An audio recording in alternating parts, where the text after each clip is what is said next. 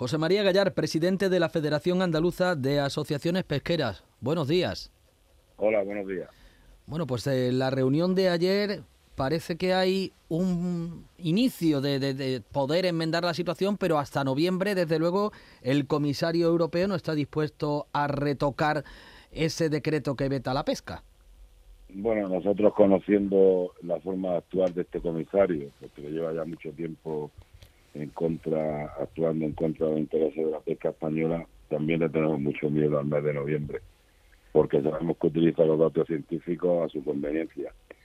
De hecho, la, la decisión que han tomado de la prohibición de estas zonas no tiene ningún aval científico, o sea que también tenemos muy mucho que aunque los datos científicos no avalen, como el gobierno de España le demostró a la comisión, pues no sirve para nada, pero bueno, la esperanza del último se pierde.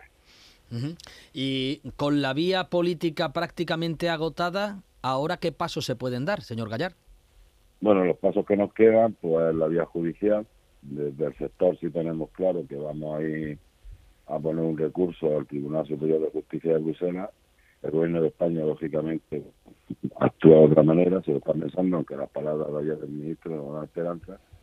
Pero la única vía que nos queda es el recurso jurídico, puesto que la razón que nos avala tanto científicamente como, como económicamente este comisario no la tiene en cuenta. Bueno, vamos a andar los pasos necesarios. Es un problema que afecta a la flota de Golfo de Cádiz y a todo el Cantábrico Noroeste. Y ahí, bueno, hay una piña de todos estos pesqueros españoles porque no podemos seguir aguantando las tropelías que este lituano hace con la pesca española.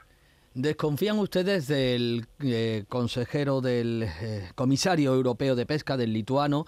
Pero en el mejor de los casos, en el caso de que eh, consiguieran que revisasen en noviembre este veto, aún así todavía habría un mes por delante en el que algunas pesquerías van a tener que dejar de pescar. Es cierto que hay algunas que están en paro biológico, ¿no, señor Gallar? Pero otras sí que tendrían que dejar de pescar. Sí, efectivamente. Bueno, están haciendo los paros biológicos, llevan muchísimos años haciéndolo para generar los caladeros.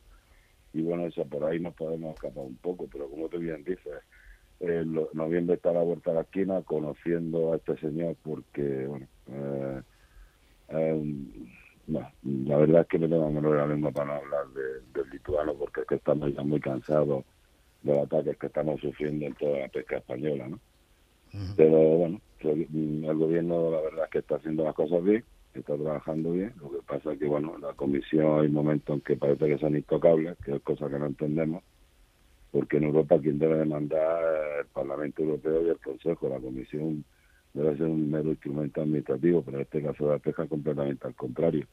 La afección puede ser muy importante también dependiendo de si se aplican los 200 o 400 metros el reglamento, como bien decía José Carlos, aplica, eh, contempla de 400 metros a 800, sin embargo el comisario va mucho más allá. Si España, mm, que también tenemos ese compromiso del gobierno, los 200 metros no lo va a aplicar, la sección sería menos importante, bueno, pero siempre que afecta a un barco, pues el sector pesquero se ve perjudicado. José María Gallar, presidente de la Federación Andaluza de Asociaciones Pesqueras, suerte en su reivindicación, gracias por habernos atendido.